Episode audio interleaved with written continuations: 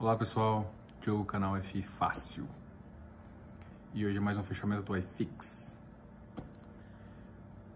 Hoje o iFix, o fechamento vai ser um pouco rápido porque hoje tem uma live às 8, então não perca a live às 8 com investindo em FI, tá?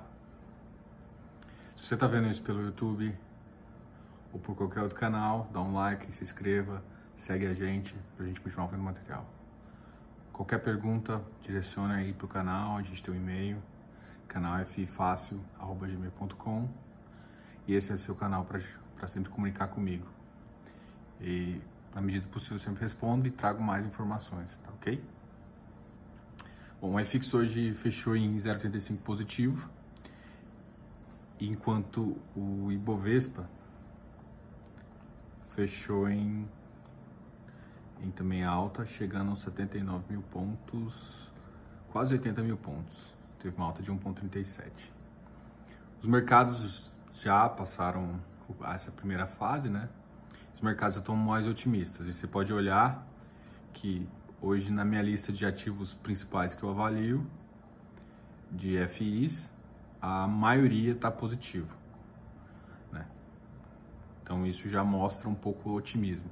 Então, o que está acontecendo? Alguns ativos a gente está bem interessante comprar e outros já chegaram num preço onde o risco-retorno deles é menor, né? Isso você tem que avaliar de acordo com o que, você quiser. Se quiser algum ativo para a gente avaliar aqui, fale de novo.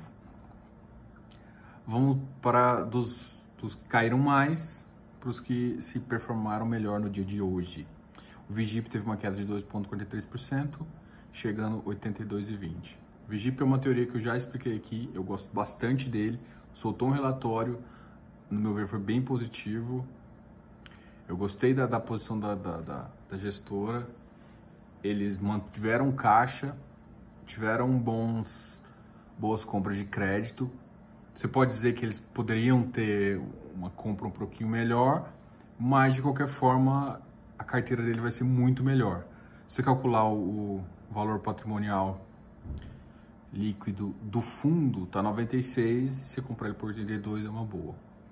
São, ah, são, algumas são estruturações novas e outras eles compraram no mercado secundário.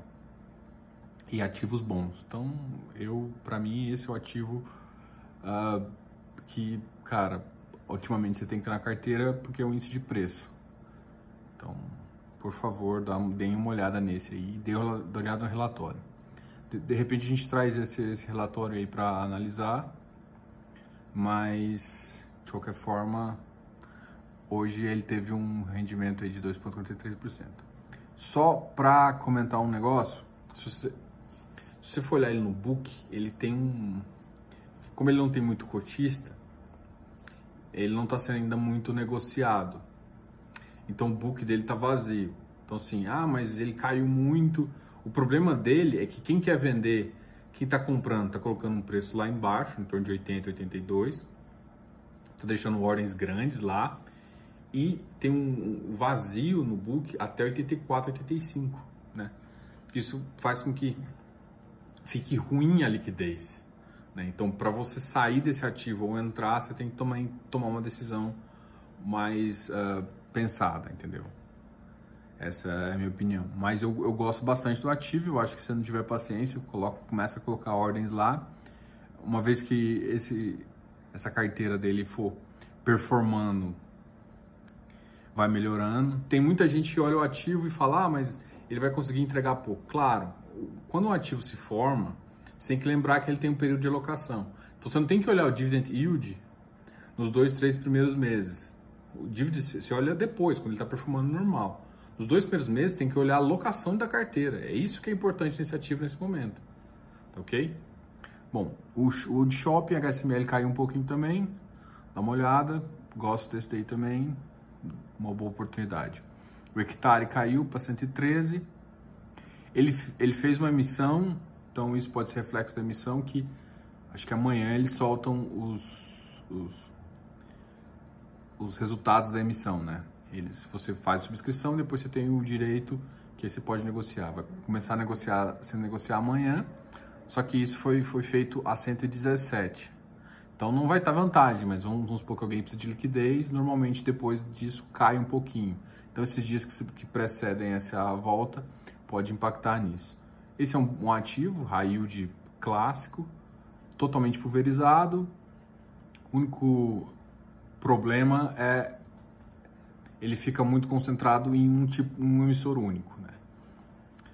Se você acha isso um problema, não. Se você não acha isso um problema, ele é um excelente ativo. É um, é um, é um dos ativos que mais paga yield na bolsa hoje em dia. Ok? Então, se você gosta de yield, fique de olho nele. Lembre-se sempre de olhar toda a carteira dele e olha a emissão. O emissor dele é só um. Ok? Canip, caiu um pouquinho. KNRI, RBRF e FOF caíram também, mas ó, ambos estão numa faixa muito próxima. É, a gente já comentou um pouco sobre isso an eles antes. O FOF ele tem uma vantagem aí, dá uma olhada se você não tá, tem interesse. Tem o, uh, o Kinea High Yield também, é uma boa, é uma, uma coisa interessante para entrar pelo valor dele e pelo que ele paga de yield. E sendo operações geradas pelo Kinea que é uma casa aí bem conhecida. HGFF está numa faixa de 92, justo. O SAG, o SAG a gente comentou ontem, ele caiu, hoje ele subiu um pouquinho. A única coisa que foi aprovada que a Rio Bravo divulgou foi o resultado das demonstrações que foram aprovadas. Ele ainda não saiu o resultado final da incorporação, sim ou não. Pelo que, que eu vi aqui, o resultado foi aprovado com 10,98% pelas regras da CVM, precisa de, no mínimo, para aprovar uma incorporação, 25%. Tá ok? Então, assim, eles podem estar tá, é, juntando todas as informações porque o prazo era ontem, né? E veio muita coisa pelo correio e por, e por e-mail. Então, isso pode demorar mais. Então, essa notícia que eu achei que talvez ia ser mais rápido, pode ter demorado mais para chegar. Então, vamos aguardar os próximos dias. Qualquer comentário eu chego aqui e faço. Bom, acabou ficando maior do que eu pensava. É, a Iridium está na casa de 125. Deixa eu falar só dos mais positivos agora, a gente termina.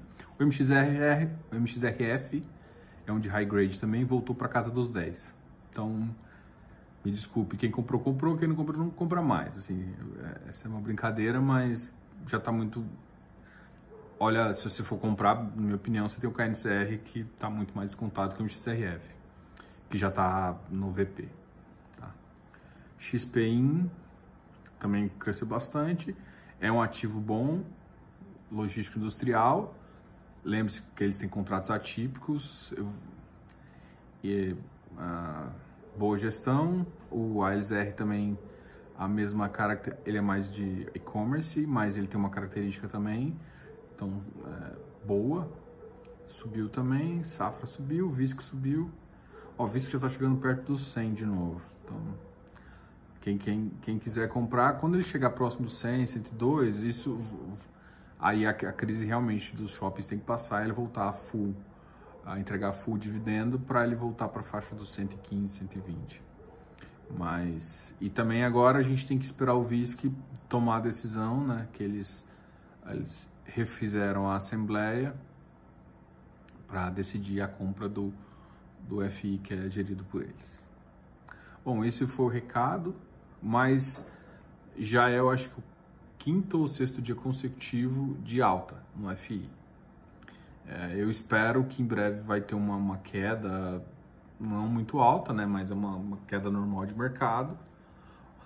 Então, se você está com uma grana, dá uma esperada aí para comprar porque eu acho que os ativos já começaram a ficar com preço muito próximo do, do, do real.